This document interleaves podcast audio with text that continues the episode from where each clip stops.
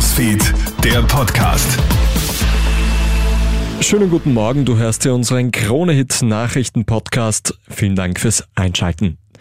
Seniorinnen und Senioren sollten zumindest ab Mitte 80 zum Führerschein-Check. Das meinen Verkehrsexperten. Dazu wird es aber nicht kommen. Ein großer Teil der EU-Mitgliedstaaten, darunter auch Österreich, ist nämlich gegen die Verkehrssicherheitschecks.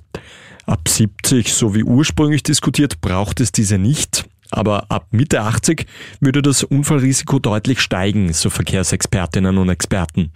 Dass man auch für diese Altersgruppe keinerlei Überprüfungen vorsieht, das sei nicht einzusehen, so Verkehrspsychologe Gregor Bartel.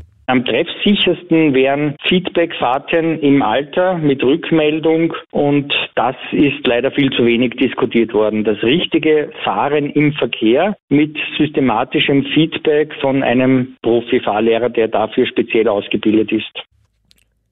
Eine niederösterreichische Volksschullehrerin soll einen Neunjährigen im Internet bloßgestellt haben.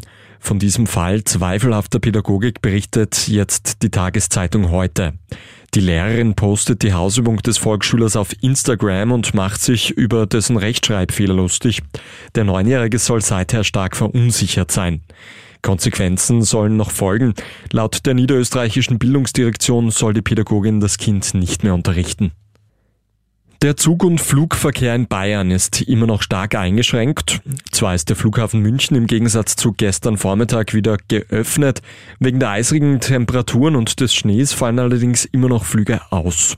Ähnlich die Situation am Münchner Hauptbahnhof. Einige Züge werden komplett gestrichen, andere kurz geführt. Solltest du also eine Reise von oder nach Bayern geplant haben, informier dich am besten vor über deinen Status. Und bitte entsorg deine Schlange nicht im Hausmüll. Genau das dürfte jetzt nämlich ein Haustierbesitzer in Niederösterreich getan haben.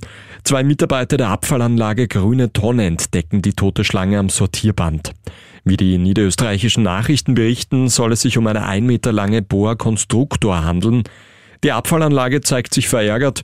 Tote Haustiere sollen nämlich bei Verwertungsstellen für Tierkörper abgegeben und nicht im Müll entsorgt werden. Das war der Krone Nachrichten Podcast mit einem kleinen Update in der Früh. Ein weiteres, das gibt's dann wieder am Nachmittag.